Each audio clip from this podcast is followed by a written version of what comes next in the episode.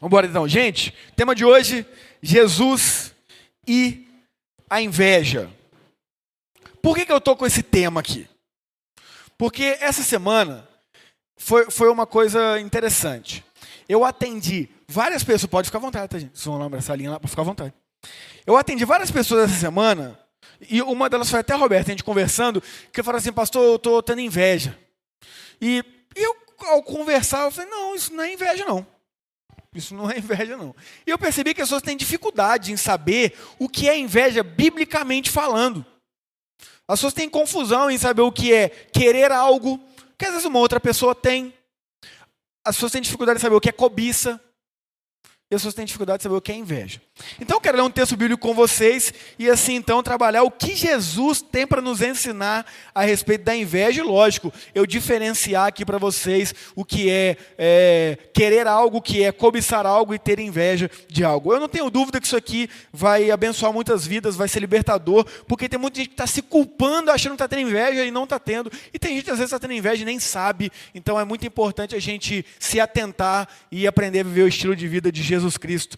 Então, o Evangelho de Mateus, capítulo 20, vou ler dos versículos 1 a 16. Você pode acompanhar aqui na tela, vai ser transmitido aqui. Aí na sua casa também será transmitido, ou pela sua Bíblia, o que você achar mais conveniente. A versão que utilizamos aqui é a NVT, nova versão transformadora.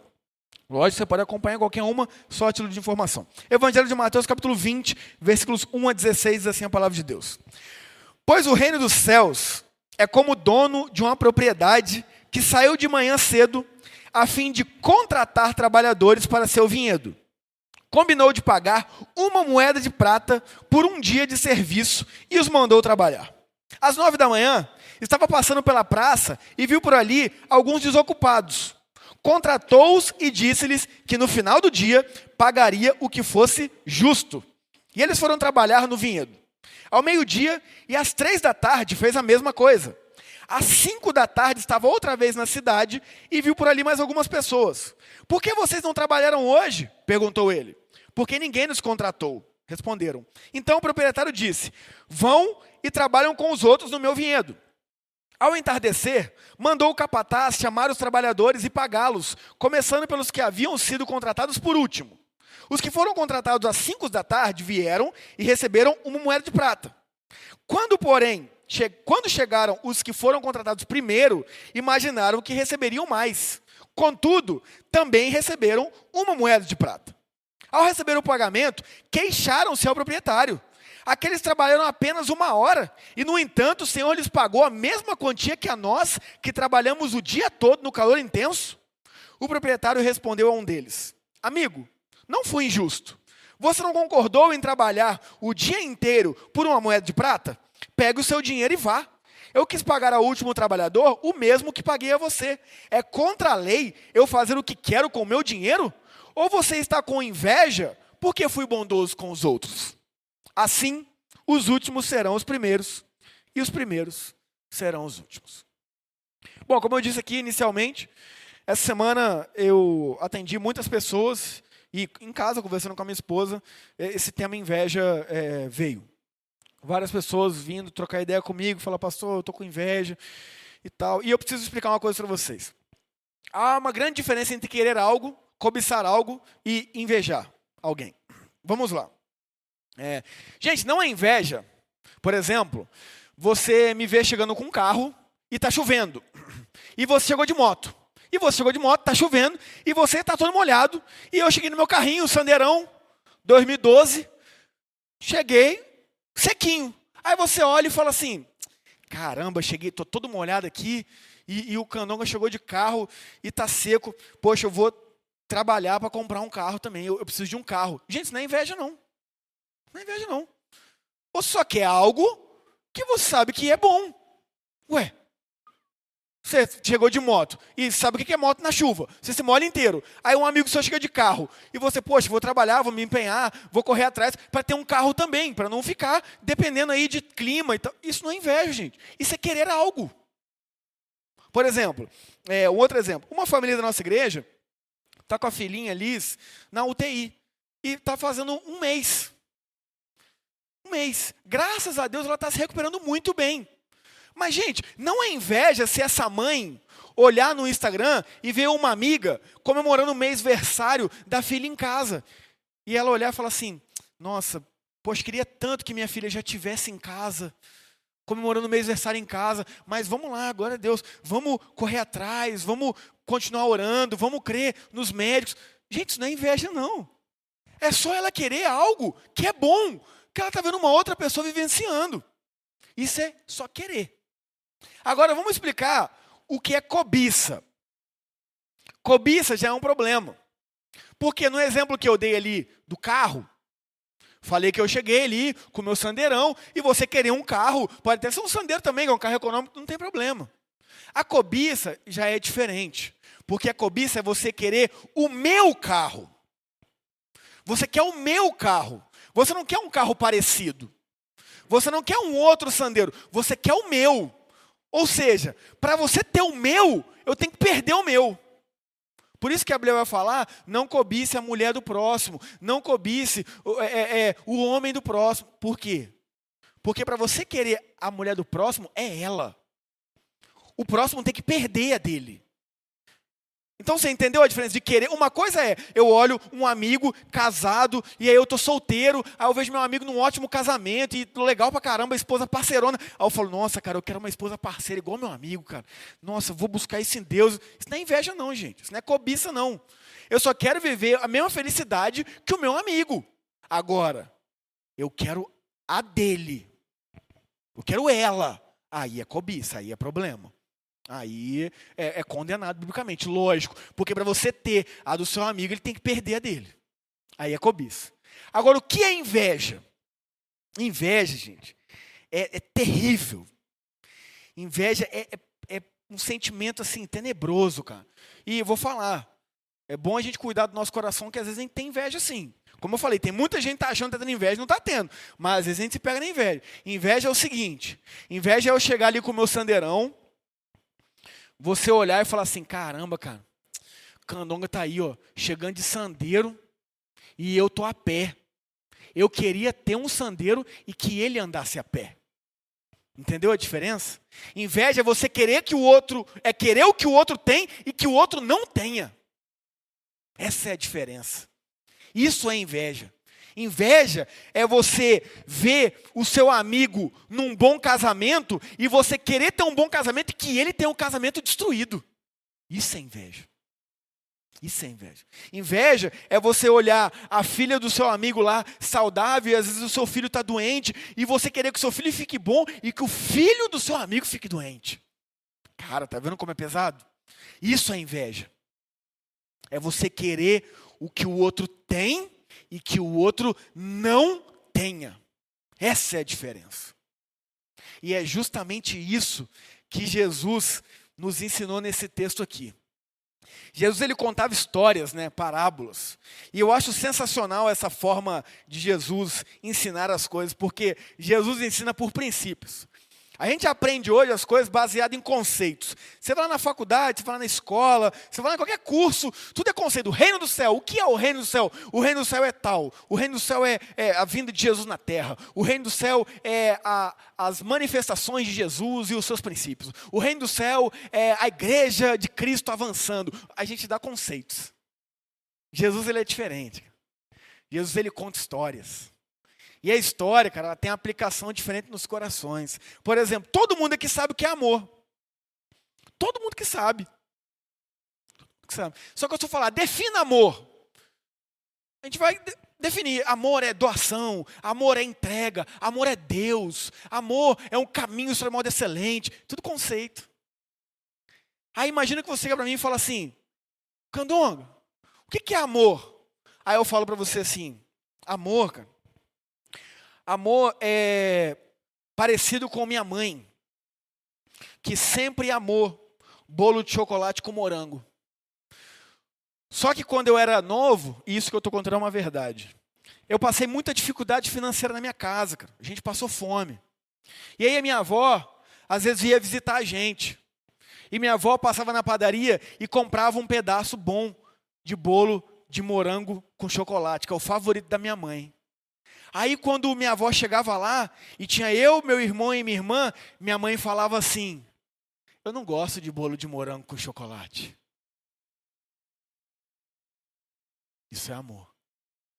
Você entendeu?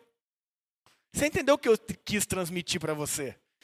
Eu te contei uma história que demonstra como eu aprendi ou como eu vivenciei o amor dentro da minha casa.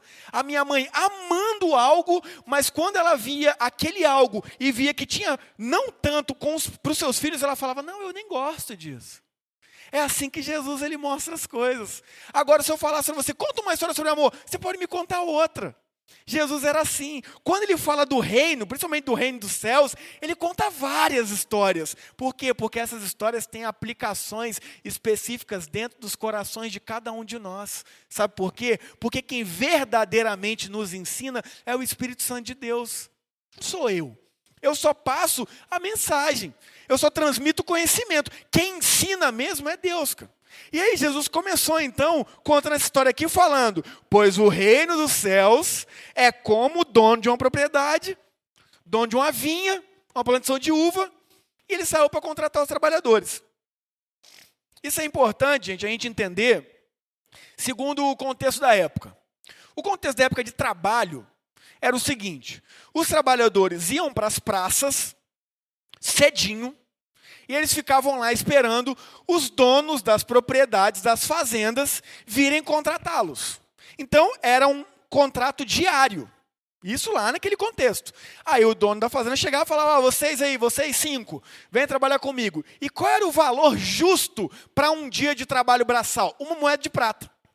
Então, esse proprietário foi lá, contratou alguns às sete da manhã, falou: ó, vamos trabalhar comigo lá na minha vinha, lá na minha plantação de uva, e eu vou pagar para vocês uma moeda de prata. Que é o quê? É o justo. Combinado? Combinado. E aquele homem foi lá para a propriedade. Às nove horas da manhã, ele voltou para a praça. Tinha mais gente lá. Ele fez o quê? Ô, vocês, estão aí parados sem trampo? Vai trabalhar lá na vinha, que eu vou pagar para vocês o que for justo. Ele não fechou valor. Com os das sete horas da manhã, ele fechou valor. É uma moeda de prata, é o valor por um dia de trabalho. Com esses não, ele falou, vou pagar o que for justo. Eles falaram, estou no lucro, né? Já estou aqui, são nove horas, ninguém me contratou, provavelmente ninguém vai me contratar, porque quem contrata vem cedo. Então eles vão. O texto fala que ao meio-dia, e às 15 horas, ou seja, 3 da tarde, aquele homem voltou lá. E contratou mais pessoas. Gente, deixa eu fazer uma pergunta para você aqui. Quem aqui já foi para uma entrevista de emprego? Precisando de emprego, não é tipo assim, já estou num trabalho top e vou em outra entrevista para subir. Não, não. Você está desempregado, desempregada. Aí você vai para uma entrevista de emprego, aquela esperança, e você não é contratado. Você sabe como é que é essa sensação? É horrível, né? É horrível. É horrível você querer trabalho e não conseguir. Uma coisa é, não, eu não quero trabalhar, não. Não, outra coisa é você quer trabalho, mas você não está conseguindo. É a realidade desses caras. Eles estavam na praça até três horas da tarde, velho. Quem que vai contratar alguém três horas da tarde, para pagar um dia de trabalho? Quem já foi contratado, foi contratado. Então esses caras estão lá, velho. Tenso lá, pensando, rapaz, eu vou voltar para cá sem nada. Eu ganho por dia. Se eu não trabalhar, eu não ganho. Vou voltar para casa sem nada. Como é que eu vou comprar as coisas que eu tenho que comprar? Como é que eu vou botar alimento na minha mesa? Essa é a realidade desses caras que estão lá. Mas esse dono da avião foi lá ao meio-dia e às três e contratou esses caras. Também não falou em valor, não. Os caras estão lá, o que vier é lucro, irmão. Só que a história continua. E fala que às cinco da tarde, o expediente se encerra às 18, tá? Às 6 da tarde. Às 5 da tarde, esse homem foi lá e viu uns caras desocupados. E perguntou: por que vocês estão aqui? A resposta foi: ninguém contratou a gente. Você acha que esses caras estão felizes, gente? Não, estamos aqui de boa, tiramos um dia de folga. Você acha que essa é a realidade deles? Não. Eles foram procurar trabalho e não encontraram. Aí eles falaram: ninguém contratou a gente. Aí ele fala: não, vem vocês também, então vão trabalhar na minha vinha lá. Vamos trabalhar esse restinho de tempo aí. Vai, vai, vai, vai. Eles trabalham uma hora. Aí, chega na hora de ser de contas. Esse proprietário chama o administrador dele, né, aqui o capataz, né, e fala, ó, faz o pagamento, começando pelos que foram contratados por último. E os caras trabalharam uma hora, ele pagou uma moeda de prata. Para os que começaram a trabalhar às 15 horas, uma moeda de prata. Para os que começaram a trabalhar meio-dia, uma moeda de prata. Para os que começaram a trabalhar 9 horas da manhã, uma moeda de prata. Para os que começaram a trabalhar 7 da manhã, uma moeda de prata. E aí esses caras se revoltam. Você fala, o que, que é isso, cara? Que absurdo é esse? Você pagou a mesma quantidade para os caras que trabalharam uma hora, o que o Senhor está pagando para mim, que trabalhou o dia inteiro debaixo do sol quente? Que absurdo! Ao que esse dono da vinha responde é: Ué, mas é errado eu fazer o que eu quiser com o meu dinheiro? Quanto que eu combinei com você? Uma moeda de prata. Quanto que eu te paguei? Uma moeda de prata. Então pega seu dinheiro e segue seu caminho, meu amigo. Ou você está com inveja porque eu fui bondoso com os outros. Eu vou te mostrar por que, o sentimento deles é inveja. Se o administrador tivesse pago uma merrequinha para quem trabalhou uma hora, uma merrequinha um pouquinho a mais para quem trabalhou três horas, a partir de três horas. Uma merrequinha um pouquinho, um pouquinho a mais para quem trabalhou meio-dia. Uma merrequinha um pouquinho, um pouquinho a mais para quem trabalhou desde as nove. E uma moeda de prata para quem trabalhou desde as sete. Esses caras seriam tristes? Não. Mas a pergunta é: o que muda na vida deles? Os caras que trabalharam uma hora ganham uma moeda de prata. Eles estão ganhando mais por isso? Eles estão ganhando menos por isso? Você entende a inveja?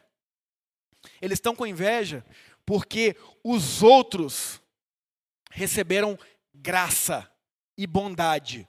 Porque não foi justiça. Porque justiça é pagar ou dar o que a gente merece. Justiça ali foi feita para quem trabalhou o dia inteiro e recebeu uma moeda de prata. Para quem trabalhou menos de um dia e recebeu uma moeda de prata, aquilo ali foi bondade, foi graça, misericórdia. E esses aí ficaram extremamente incomodados. Porque você lembra o que é inveja? Inveja é você querer o que o outro tem e que o outro não tenha.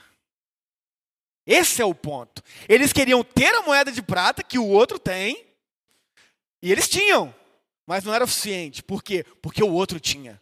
Inveja é você querer ter algo e que o outro não tenha. E aí Jesus vem trabalhar em nossos corações a respeito da inveja. Que é a inveja.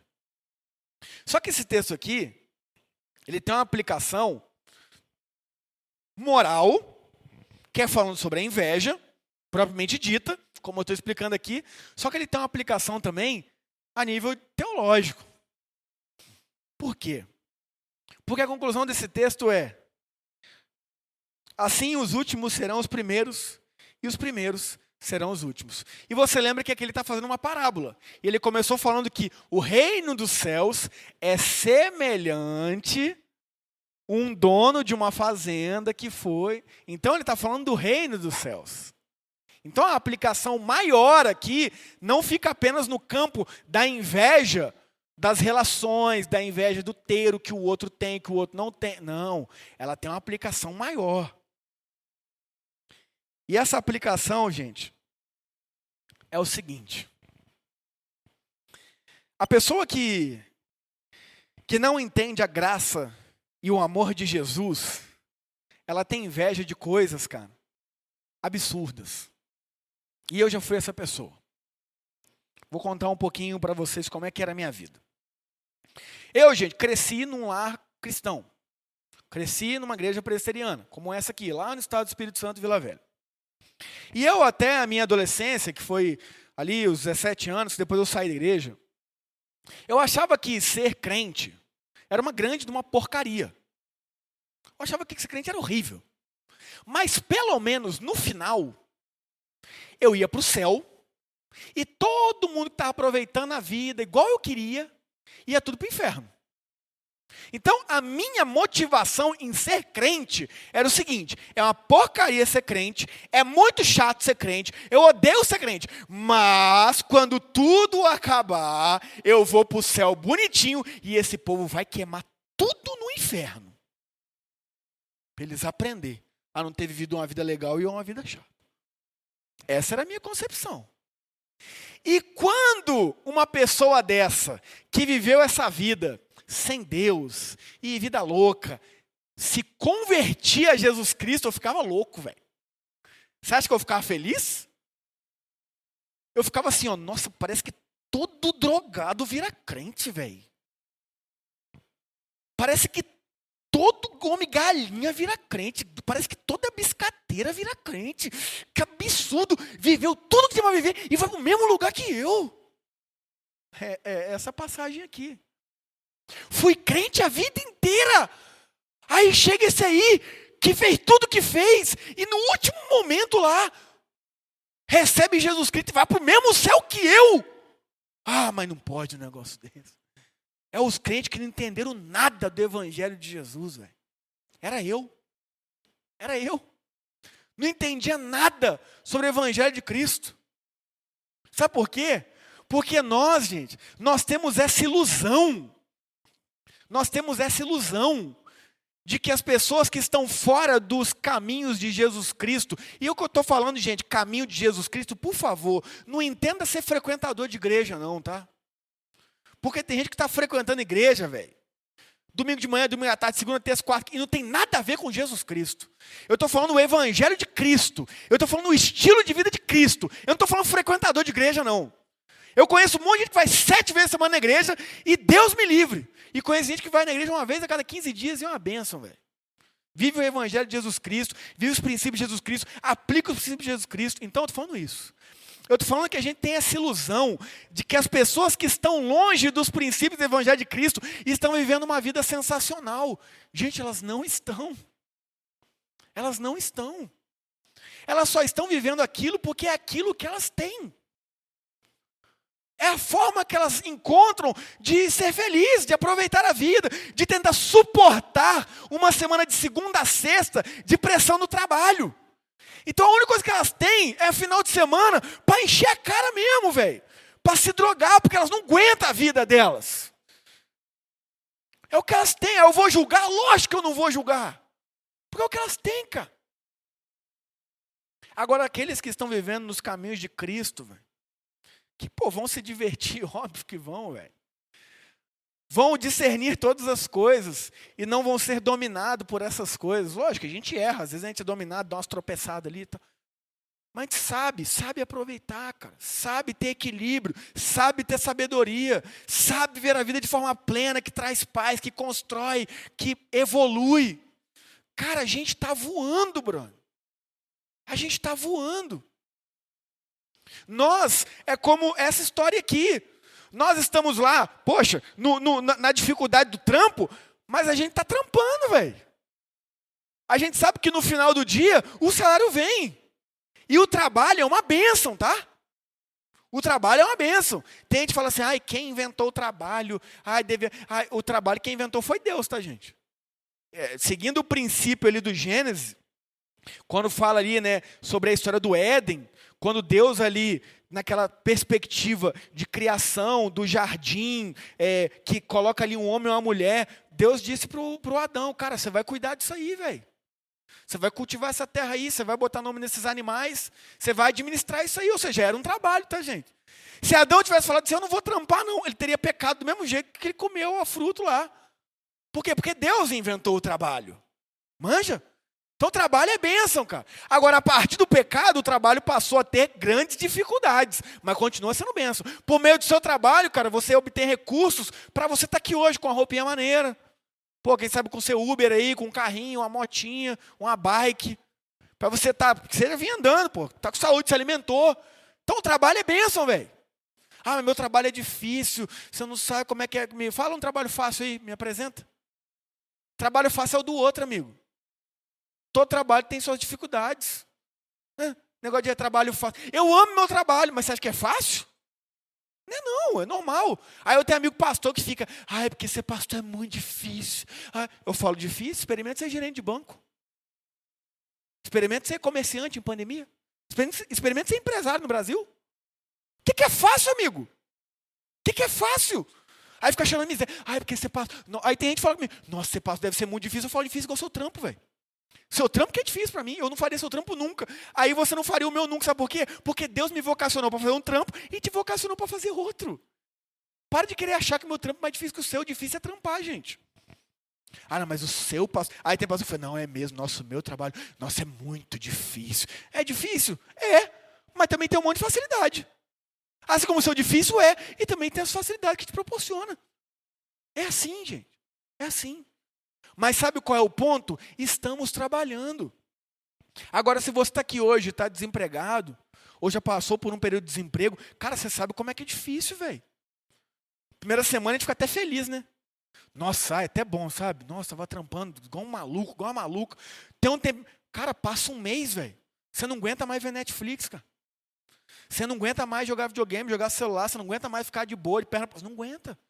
Aí imagina, você começa a procurar trabalho e não aparece trabalho, e você vai para uma praça e contrata todo mundo ao seu redor e você não, e contrata o outro e você não. E Cara, é difícil, velho.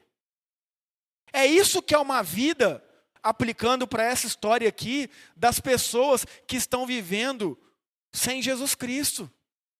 Elas estão procurando algo que as preencha. Elas estão procurando algo que dê sentido. Elas estão procurando algo que elas querem se apegar, se sentir aceita. Todo ser humano quer ser amado e aceito, velho. Aí a pessoa vai procurar na balada, na droga, na bebida, e no excesso de álcool, e vai indo, cara, e vai procurando e procurando.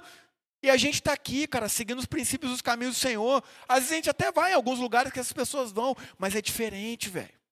A nossa vibe é diferente. Por quê? Porque a gente tem o Espírito Santo. A gente olha e fala, não, né, não, não vou me afundar nisso aí não. Vou vir aqui, vou curtir o momento aqui, ficar em paz e vou para minha casa. Pô, tranquilo. Por quê? Porque a gente já tem o que nos preenche, é Deus. É o Espírito Santo. Gente, eu não sei se você viu aquele reality show do Netflix chamado Casamento às Cegas. Alguém viu aí? Levanta a mão aí, por favor. Só para não me sentir muito sozinho. Três pessoas. Pelo menos três, né? Gente, na boa mesmo. Eu, eu, eu não tenho vergonha de falar, eu amo reality show. Amo. Tem gente, ah, reality show é coisa de gente que não tem cultura e tal. Fala, ah, não tem cultura o quê? Eu tenho um monte de graduação, fiz mestrado, doutorado e gosto de reality aí. Qual o problema? Qual o problema? Gosto mesmo. Aí vai pagar intelectual porque, ai, Big Brother, eu gosto. Eu gosto. Eu gosto de reality. Por quê? Porque eu gosto de comportamento humano, cara. Eu gosto de programação neurolinguística. Eu gosto de ver, cara, o, o, o comportamento do ser humano no dia a dia. Cara, esse casamento às cegas eu chorei, velho. Na moral mesmo. Chorei, Gui. Sabe por que eu chorei, cara? Vou falar pra vocês que eu chorei. Porque ali, velho, eu vi o tamanho do buraco na alma do ser humano, velho. Gente, vou explicar a dinâmica sem dar spoiler. A dinâmica desse programa é o seguinte: são 10 homens e 10 mulheres que eles começam a conversar por cabines, eles não se veem. E ali, os 10 conversam com os 10. Aí no outro dia, eles têm que ir escolhendo. Ah, não quero conversar mais com os 10, quero conversar com, com 4. Aí vai pegando afinidade com determinadas pessoas, aí vai afunilando. Ah, eu quero conversar com dois, eu quero conversar. Até que no momento, um pede ao outro em casamento. Tudo sem se ver. Por que, que eu chorei? Porque todos os homens, sem exceção, todos os homens deste reality choraram se declarando para mulheres que eles não estão vendo, simplesmente por conversar. Sabe por quê? Porque eles mesmos diziam: Cara, eu nunca me conectei com alguém assim.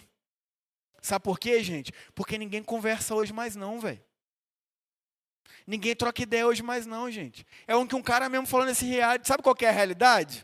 Ele falou, minha realidade é o seguinte, eu chego na balada, eu olho a mulher, se eu acho ela gata, eu vou. Se eu não acho, eu não vou. Ou seja, ele já está perdendo de conversar com N pessoas que não seguem um padrão de beleza que ele estabeleceu e influenciado totalmente pela cultura. Ele já está perdendo. Aí beleza, aí ele achou a mulher gata.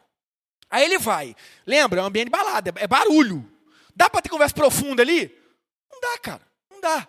Então ele vai lá, fala meia dúzia de coisa, e a mulher também achou ele bonito. Aí ele vai, fica com a mulher, sai dali, transa, e é isso, irmão.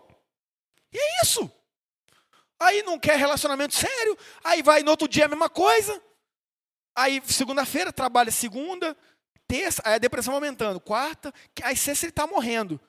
Aí sai trabalho e fala, pronto, velho, agora pela madrugada, tem que, tem que arrumar. Aí ele vai lá, enche a cara, de novo, vai na balada, aí vai lá, mira numa mina, aí vai na mina e fala ali meio, mais ou menos, eu vi até um meme que eu chorei de rir. O cara fala assim, como é que você conquistou aquela mulher? Ele chega e fala assim, você, tá ligado, é, torta? Então, as pessoas gostam de verbo pretérito, porque não dá para entender nada, tá ligado? Fala nada com nada, velho. Aí vai lá e pronto, e essa é a vida, irmão. É o que tá rolando lá fora, gente. É o que está rolando lá fora. Agora, eu estou julgando essas pessoas? Não! Sabe por quê? Porque elas estão tentando do jeito que elas aprenderam a se conectar, porque a gente quer se conectar. Deus é um Deus que nos criou para nos conectarmos, Ele não nos criou para a gente ser ilha deserta. Não é à toa que a própria ideia de Deus é um Deus tri. Pai, Filho e Espírito Santo é como um triângulo três lados iguais, um triângulo equilátero, que, que, que, é apenas uma figura geométrica. Ou seja, Deus se relaciona entre Ele mesmo. Nós somos relacionais. Então, cara, as pessoas aí fora estão tentando se relacionar, estão tentando se conectar, mas é a forma que elas aprenderam. E aí a gente está aqui e acha que isso está sensacional lá. E que isso que é, que é o bom, isso que é o top. Vai lá então, velho. Vai lá vivenciar isso. E eu não tenho medo de falar. Nossa, o pastor está mandando eu ir lá. Vai, você quer? Vai. Ué, isso é bíblico. Jovem, faça tudo o que desejar o seu coração. Não perca nada. Mas lembre-se, de tudo você presta conta. Gente, vou falar aqui. A linguagem veterotestamentária, ou seja, de Antigo Testamento, nem tinha essa ideia de eternidade, tá? Nem tinha. A bênção vinha ali na terra mesmo, no momento presente. Então, o texto que está dizendo isso, que eu acabei de falar para vocês, está no Antigo Testamento. Ele não está dizendo que você vai prestar conta no céu, não. É aqui mesmo. Você quer ir lá? Você quer se relacionar assim? Vai! E você vai ver o preço que é isso. Você vai ver o preço da superficialidade. Você vai ver o preço de relacionamentos rasos. Você vai ver o preço de pessoas que não estão nem aí para você mas só querem de alguma forma se conectar porque é assim que elas aprenderam. Vai! Vai ver! É o que a própria Bíblia fala. Jovem, você quer? Vai! Mas lembre, tudo tem um preço. Tudo tem um custo. Tudo. E não é Deus que vai precisar ficar, ah, eu vou lascar ele. Não, não, cara, Deus é Deus. Se a gente não seguir os princípios dele, ele continua sendo Deus, plenamente Deus. Se a gente não seguir os princípios dele, a gente que vai perder os privilégios de seguir os princípios dele. Então, meu amigo e minha amiga, a gente não tem que ter inveja daquela pessoa que ficou lá fora a vida inteira e no último mês de vida veio caminhar com a gente aqui e sei lá por qual motivo essa pessoa veio a falecer a gente deve ficar feliz por pensar assim: caramba, ela viveu a vida toda longe dos caminhos do Senhor, numa vida sem sentido, mas graças a Deus, no último mês de vida, no último dia de vida, na última semana de vida, ela pôde receber Jesus Cristo. Que bênção! Agora, olha o privilégio que nós temos, cara. Caminhar grande parte da nossa vida na presença de Jesus. Isso é ótimo, velho. Para de se iludir achando que o que está acontecendo lá fora é sensacional. É como esses trabalhadores das sete da manhã pensaram: pô, esses caras ficaram desocupados é o dia inteiro, estavam lá de boa. Sabe por que eles estão falando isso? Porque eles não ficaram lá desocupados o dia inteiro para ver se é de boa mesmo. Lógico que não é. Lógico que não é. Um brother aqui da igreja chegou para mim e falou assim: Ô pastor, quando você não estava aí, um, um brother veio pregar aí, e ele falou, cara, ele falou, nossa, que a vida cristã é muito difícil, que a vida cristã é muito difícil, que a vida cristã é muito difícil, é muito difícil. Ele falou, velho, eu discordo disso aí, cara.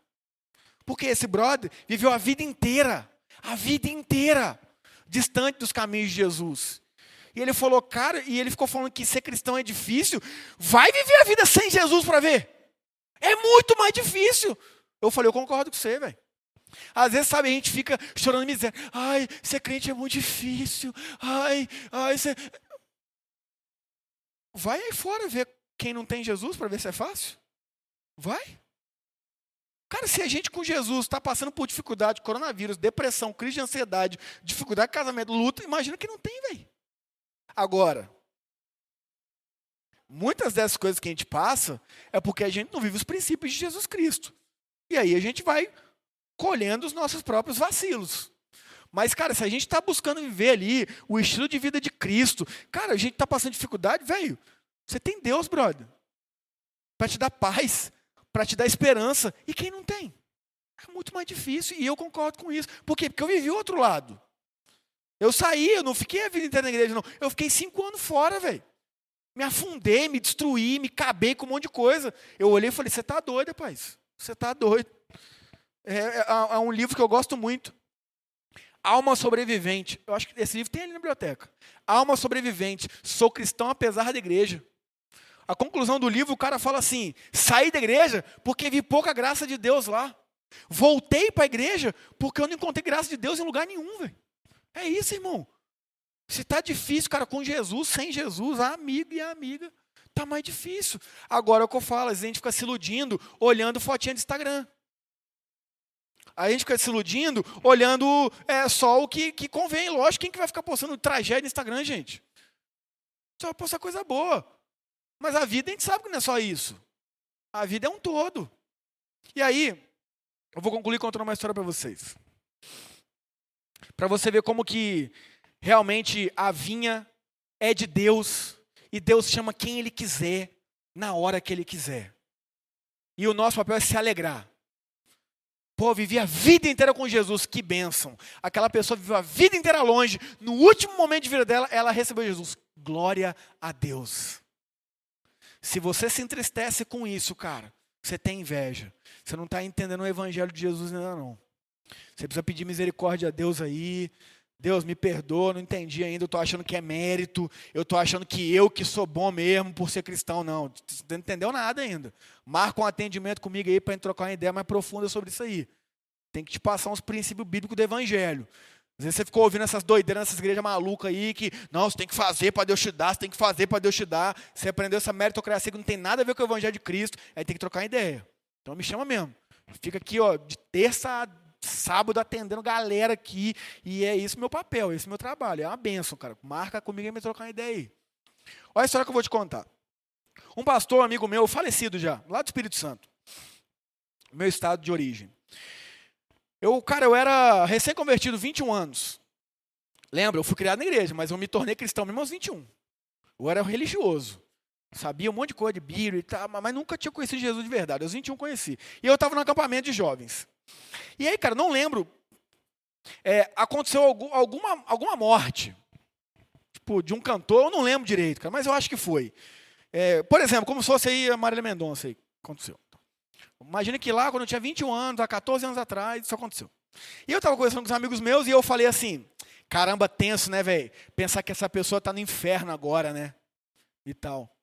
Aí esse pastor, cara, muito mais velho que eu, virou e falou assim: Ué, Candonga, mas. Como é que você sabe que essa pessoa está no inferno agora? Ah, porque ela não era cristã. Aí ele falou: Tá, tudo bem. Mas você sabe os últimos momentos de vida dela? Aí eu falei, não, eu não sei, mas pelo que ela demonstrava, ela não era, então ela está no inferno. Olha só, eu queria já ser, recém-convertido, eu queria ser é, porteiro do céu. Tá ligado? Conhece crente assim? Isso aí não, isso aí está no inferno. Isso aí não tem jeito não. Oh, desculpa aí, ô porteiro, você está lá, né? Você está vendo quem entra, quem não entra. Você manja tudo, né? Eu, eu recém-convertido querendo ser porteiro do céu já. Olha só. Não, mas pelo que ele demonstrava lá na, nas internets da vida, ele está no inferno. Cara, olha a sabedoria desse pastor. Ele falou assim, é, Candongo, mas a gente não sabe, cara. Cara, e tava uma galera. Ali ele, beleza, ficou nisso. Passou um tempo, ele me chamou. Falou, Candongo, chega aí. Deixa eu conversar com você. Passou Pedro. Cara, uma benção. Ele falou assim, Candongo, vou te contar uma história, cara.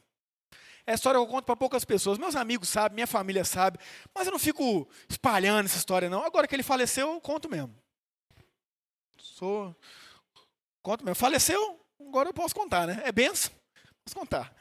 Aí ele, olha a história que ele me contou. Ele falou assim, Candonga, quando ela passou no Rio de Janeiro, uma vez eu estava na minha casa orando, velho. Eu estava lá orando, como um dia comum, fazendo lá minha meditação bíblica, orando. E, cara, eu senti muito forte no meu coração uma coisa que nunca tinha acontecido antes comigo. Eu senti, cara, como Deus falando comigo o seguinte: hospital tal, quarto número tal. Ele falou: Oxe, que é isso? Doideira. Continuou lá no momento dele. O negócio continuou vindo na mente dele. Hospital tal, quarto número tal. Continuou. Acabou ali o momento devocional, foi e seguiu o dia. Hospital tal, quarto número tal. Ele falou, velho, é Deus, só pode ser Deus. Falou que foi, pegou a motinha dele, foi lá, era meio longe, 20 quilômetros. Foi lá nesse hospital. Para quem não sabe, gente, nós que somos pastores, mudou na pandemia isso, por causa da questão toda de organização hospitalar e tal. Mas nós que somos pastores, nós temos uma carteirinha, é um documento. E nós temos respaldo pelo governo federal de poder entrar nos hospitais, mesmo que a gente não tenha ninguém para visitar. Como eu disse, na pandemia mudou. Mas antes da pandemia, eu podia ir na Santa Casa, na Humanitária, na Unimed, qualquer hospital, simplesmente apresentar minha carteirinha e ir lá. Ir lá em qualquer quarto, é, lógico, né? Com sabedoria, né? Oh, posso orar, a gente tinha essa liberdade. Muito se restringiu por causa dos pastores malucos, sabe? Que entravam lá e saía orando, metendo a mão na cabeça, usando demônio, e causando no hospital, e veio a pandemia, eles aproveitaram para tesourar. Então, enfim, mas tem outras formas de fazer, beleza. Aí ele chegou nesse hospital, muitos anos atrás. Entrou com a carteirinha dele e foi lá procurando o quarto número tal. Diz ele, quando chegou no quarto número tal, tinha dois camaradas de terno, assim, na frente do quarto. Aí ele olhou e falou, número tal? Os caras, aham. Aquela cara assim, né? Aí ele falou, cara, vocês vão achar que eu sou doido. Eu sou pastor, sou de tal cidade, aqui no Rio de Janeiro. Estava na minha casa e eu senti, cara, no meu coração, que eu tinha que vir neste hospital, neste quarto. Cara, eu creio que Jesus quer falar com alguém aí dentro desse quarto e quer me usar para levar o evangelho para essa pessoa. Um dos caras falou assim: aqui, aqui você não entra nunca. O outro olhou para o amigo que falou isso e falou assim: você não quer perguntar? Aí esse mais grossão falou assim: pergunta você. Aí ele, senhor, pera um minuto. Foi lá dentro desse quarto. Passa os minutos, ele volta e fala: senhor, pode entrar. Esse pastor amigo meu, bem mais velho que eu, entrou neste quarto, viu lá uma pessoa bem debilitada, com a sua família ali ao redor, e ele foi lá e falou o evangelho de Jesus Cristo para essa pessoa. Essa pessoa já nem conseguia falar mais. Ela se comunicava apertando a mão. E ele perguntou: Você quer receber Jesus como seu Senhor e Salvador? E a pessoa apertava a mão dele.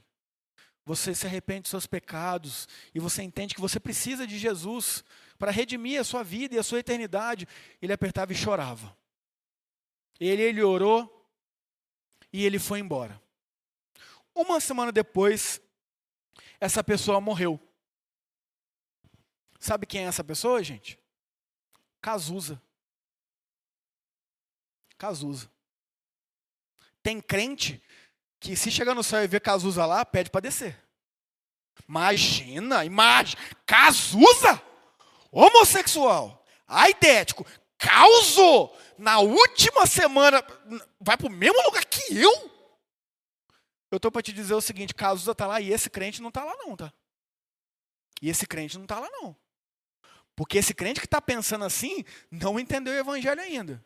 E é o que Jesus falou para os religiosos, mestres da lei, fariseus hipócritas, quando ele diz: As prostitutas e os ladrões vos precedem no reino dos céus. Ou seja, as, as prostitutas e os ladrões estão reconhecendo que são pecadores e estão indo para o céu. E vocês estão se achando os bonzão aí, estão ficando, tá? Estão ficando. Então, meu amigo e minha amiga, a salvação depende de Jesus. A salvação é de Jesus. Ele é o dono do reino.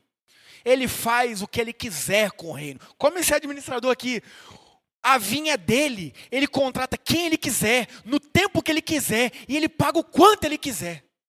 O céu é de Deus. Deus salva quem ele quiser, na hora que ele quiser, no momento que ele quiser. Por quê? Porque tudo é dele. Então, se você faz parte desse reino, se alegre. E se você ver pessoas nos últimos momentos de vida entrando nesse reino, se alegre mais ainda. Porque as pessoas viveram a vida inteira sem ele. E se elas pelo menos tiverem o privilégio de no último momento estar com ele para ver a eternidade com ele, louvado seja Deus por isso. Porque se isso te entristece, você está na inveja. Você quer o céu, mas não quer que outras pessoas tenham o céu. E não é isso que Jesus nos ensina. Não é isso que essa parábola nos ensina. O que essa parábola nos ensina é: queira sim o privilégio que outros estão tendo, busque, corra atrás. Estou falando no campo moral, no campo da vida. Poxa, você viu lá o seu amigo lá com um empreendimento legal. Poxa, meu amigo está comprando uma casa, se organizou financeiramente. Cara, eu também quero isso, também vou me organizar. Pô, como é que você fez, mano? Me ajuda aí, me ensina, cara. Eu gasto demais. Pô, preciso me organizar. Cara, é isso, faça, isso não é inveja, não. Isso é querer o benefício que o outro está construindo e você vai e luta e corre atrás. Não queira o dele, porque o dele é cobiça. Não queira ter que ele não tenha, porque é inveja. Isso no campo geral. Mas no campo espiritual, cara. Não tem inveja das pessoas que estão vivendo aí sem ninguém para contratá-las, entre aspas. E estão lá nas praças, fazendo uma alegoria à história. E no último momento são contratados. Não tem inveja dessas, dessas pessoas, não. Tenha misericórdia delas. Vá até elas lá nessas praças. Falar desse Jesus que, que nos chama para trabalhar com Ele, para fazer parte do reino dele para estar junto com Ele. E quando você souber de pessoas que nos últimos momentos receberam Jesus e foram para a glória, se alegre muito. Se alegre muito. Porque mais vale um dia na presença de Deus do que milhares em qualquer outro lugar. Que Deus nos abençoe. Feche seus olhos. Vamos orar mais uma vez. Pai, obrigado pela Sua palavra, Deus. Obrigado porque o Senhor nos instrui a partir do seu Espírito Santo, Deus, a não vivermos uma vida de inveja. Não somente nos campos humanos, relacionais, materiais, mas principalmente no campo da espiritualidade. Ó oh Deus, eu já fui essa pessoa que vivia a religiosidade, achando que era horrível ser crente, achando que era um conjunto de regras, achando que era simplesmente vir à igreja e cheio de limitações, e eu odiava essa vida. Mas eu me apegava à falsa ilusão de que no fim eu iria para o céu e todo mundo que viveu uma vida legal iria queimar. Eu não entendia nada, Deus, mesmo sendo criado numa igreja. Mas o Senhor, com graça, misericórdia e poder do seu Espírito, abriu os meus olhos, me ensinou o verdadeiro Evangelho de Cristo, em amor e serviço. E hoje, Pai, eu vejo o privilégio que é poder ver pessoas que viveram tantos anos, Pai, se iludindo aí com o que elas tinham e achavam que era bom, mas foram alcançadas pelo Senhor e estão vivendo na Sua presença, segundo os seus princípios, Deus. Abra os nossos olhos, Pai, para que a gente não viva essa ilusão, para que a gente não viva uma vida de distração, uma vida de mero prazer, mas que a gente entenda, Pai, que os benefícios na vida em geral, eles vêm a partir do compromisso. Então, nos ensine a ter compromisso com o Senhor, a ter compromisso com a Sua palavra, a ter compromisso com a Sua presença, a ter compromisso uns com os outros, Pai. Amando o Senhor acima de tudo e aos próximos como a nós mesmos. Nos livre da inveja, Deus. Perdoe o nosso coração, que às vezes inveja, sim. Tenha misericórdia de nós. E nos livre acima de tudo, Pai, da inveja espiritual, Deus. Que a gente nunca se entristeça por ver alguém seja no último momento de vida, indo para a sua presença, muito pelo contrário, que a gente se alegre. Que a gente viva isso, que a gente participe disso, levando a sua mensagem através do estilo de vida de Cristo, em palavras, ações de amor e serviço aos nossos próximos. Obrigado, Deus, por cada vida que o Senhor trouxe aqui hoje, por cada vida que está assistindo essa live, que vai assistir essa live, nos instrua, Deus, conforme o seu Espírito durante essa semana. Obrigado, Pai, pelos visitantes primeira vez que vieram aqui hoje. Obrigado, Deus, pela vida da Júlia, pela vida do Levi, pela vida da Patrícia, pela vida do Felipe, pela vida da Tamires, pela vida da Tatiane, pela vida do Caio e pela vida da Vitória, Pai. Ó Deus, que essas pessoas tenham se sentido amadas pelo Senhor aqui neste lugar, mas não só pelo Senhor, Deus, que elas se sintam amadas por nós, porque nós amamos os nossos visitantes, Deus. Que o Senhor nos conduza numa semana na Sua presença, Deus, aplicando os princípios da Sua palavra no nosso dia a dia. Que o Senhor nos ensine a orar como convém, que o Senhor nos ensine a estar na Sua presença como convém. Tudo para a honra e glória do Seu nome, para o nosso desenvolvimento aqui nessa terra, vivendo a vida que o Senhor nos chamou, uma vida de liberdade, de plenitude, Pai. Obrigado, Deus, porque o Senhor é maravilhoso. Perdoa os nossos pecados. E agora, meus amigos e amigas, recebam a bênção do Senhor. Que a graça do nosso Deus, maravilhoso Pai, que o agir e a influência do Espírito Santo, e o amor eterno, escandaloso, o amor de Jesus, e seja sobre nós e pecavinato, mas não somente sobre nós, mas sobre todos os filhos e filhas de Deus ao redor da terra Amém e amém. Gente, antes da gente se despedir, galera que veio pela primeira vez aí, muito obrigado pela presença de vocês. Depois de Jesus, vocês foram as pessoas mais importantes que nós recebemos aqui nessa noite. Voltem sempre. Eu vou chamar vocês aí durante a semana, tá?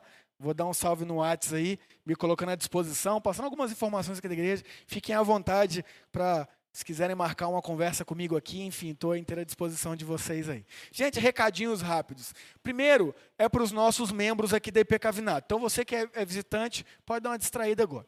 Gente, nós estamos aqui, graças a Deus, regularizando os nossos lotes. Nós temos aqui três terrenos, né? Esse terreno, o terreno aqui do nosso estacionamento e o terreno ali da nossa escola bíblica, né? Que acontece todas as nossas aulas e tal. E nós vamos regularizar isso na prefeitura. E para isso, a gente precisa de verba. Então, continue nos abençoando aí com seu dízimo, com a sua oferta, para a gente conseguir regularizar isso aí e dar testemunho, inclusive, na prefeitura. É bom a gente ter tudo regularizado, cara. É bom a gente correr pelo certo sabe? Não precisar ficar, ah, aí vem um bombeiro aqui, aí tem que ah, conversar porque o negócio não está regularizado. Não, não. A gente quer regularizar, deixar tudo certinho. Então continue nos abençoando aí com o seu dízimo, com a sua oferta, com aquilo que Deus colocar no seu coração. Lembrando para os membros, tá? Você que é visitante, você não tem compromisso nenhum com a gente aqui. Outro recado, nossa biblioteca, eu falei hoje de um livro. Gente, aquela biblioteca ali está à disposição de todo mundo. Passou a primeira vez que eu estou vindo. Pode olhar lá, pega o que você quiser. Pega lá, anota o seu nome, o título do livro. Você tem 21 dias para devolver. Se você não devolver, ninguém vai te ligar, não. Vai pegar para você. Sabe? Mas devolva. Devolva que outras pessoas podem ler. Então tem um monte de livro legal ali, cara. Pega alguma coisa ali. Tem umas biblinhas ali em cima. Ali só tem duas, mas eu tenho um monte na minha sala. Se você não tem Bíblia, pode pegar ali, sabe? É, aquelas Bíblias são para doação mesmo. É, pastor, eu não tenho Bíblia, eu não leio a Bíblia. Cara, pega uma Bíblia ali, começa a ler o Evangelho de Mateus. Um capítulozinho por dia, tiver dúvida, me chama, a gente marca o atendimento, que troca ideia. É assim, tudo começa pelo primeiro passo. Um corredor de maratona, ele não começa correndo a maratona, ele começa caminhando, treinando, é tudo na vida, cara. Quer aprender as riquezas bíblicas? É um passo de cada vez, beleza? Então, pode pegar uma Bíblia ali, ficar à vontade, eu me coloco à disposição. Outro recado no nosso Instagram, IP Cavinato, já falei aqui no começo. Gente, pode tirar foto, marca a gente lá. Ah, gostei de uma frase aqui, gostei de... Marca a gente lá, porque para as pessoas verem lá, pô, IP Cavinato, igreja é essa? Eu vou lá e vem aqui, ouve o Evangelho de Cristo, cara. E ouve o Evangelho de Cristo, toma voadora de Jesus, é salvo, é salvo. Amém. Vai fazer parte do reino de Cristo. Ah, vai ficar aqui, não sei, é com Jesus. Se ficar aqui, amém. Se for para outra igreja, amém também. Porque é reino. É reino, sabe? A gente quer divulgar o Evangelho de Cristo. Outro recado, o nosso YouTube. Gente, pô, gostei de uma pregação, cara. Gostei demais. Vai lá no YouTube nosso, lá, ó. Clica lá naquela setinha, compartilhar, copia o link, manda para alguém que você ama. Pastor, não vi no culto. Tem problema, cara. Assiste lá na segunda-feira, vai estar tá lá disponível já. Ó, esse culto já está lá disponível. Encerra a live ali, ó, já vai para o YouTube, fica lá à disposição. E tem vários outros vídeos também, tem vários vídeos de dúvidas, então, às vezes você vem aqui e fala, nossa, pastor, tem tatuagem, como é que é isso aí? Tem, tem lá vídeo lá, ó, tatuagem é pecado? É, um monte de gente me pergunta, pastor, no Antigo Testamento, parece que Deus era mais brabo, e no Novo e tal. Aí, tá, tá esse vídeo aqui, ó. O problema do Antigo Testamento. Qual que é o problema? Tem problema? Será que o problema está com o Antigo Testamento ou com a nossa leitura? Tem lá esse vídeo lá, ó, ali, ó. É, Oito minutos, cara, explicando. Então tem vários conteúdos muito bons lá no nosso YouTube. É IP Cavinato. Só ir lá no YouTube, se inscreve lá, você que está aí vendo também aí, ó. Se inscreve aí, curte, compartilha, assina. Parece aqueles blogueiros, parece aquele youtuber, né? Curte, compartilha, assina nosso canal, vira mesmo superchat. Eu, você viu que eu estou meio devagar no Instagram, né? Paguei o aplicativo Instagram, estou focado em estudar esse ano aí, preparando as séries para o ano que vem, então dou uma sumida do Insta. Depois ano que vem eu volto com tudo. Mais recado? Tem não? Gente, Jesus nos abençoe. Ótima semana para você. Levanta, cumprimenta quem está do seu lado. Eu vou para a porta ali. Diáconos, fecha essa porta aí. Eu quero que todo mundo saia por aqui. Pelo menos dar um soquinho e cumprimentar todo mundo. Maravilha, gente. Deus abençoe. Glória a Deus pela vida de vocês. Ótima semana com Jesus. Vamos que vamos.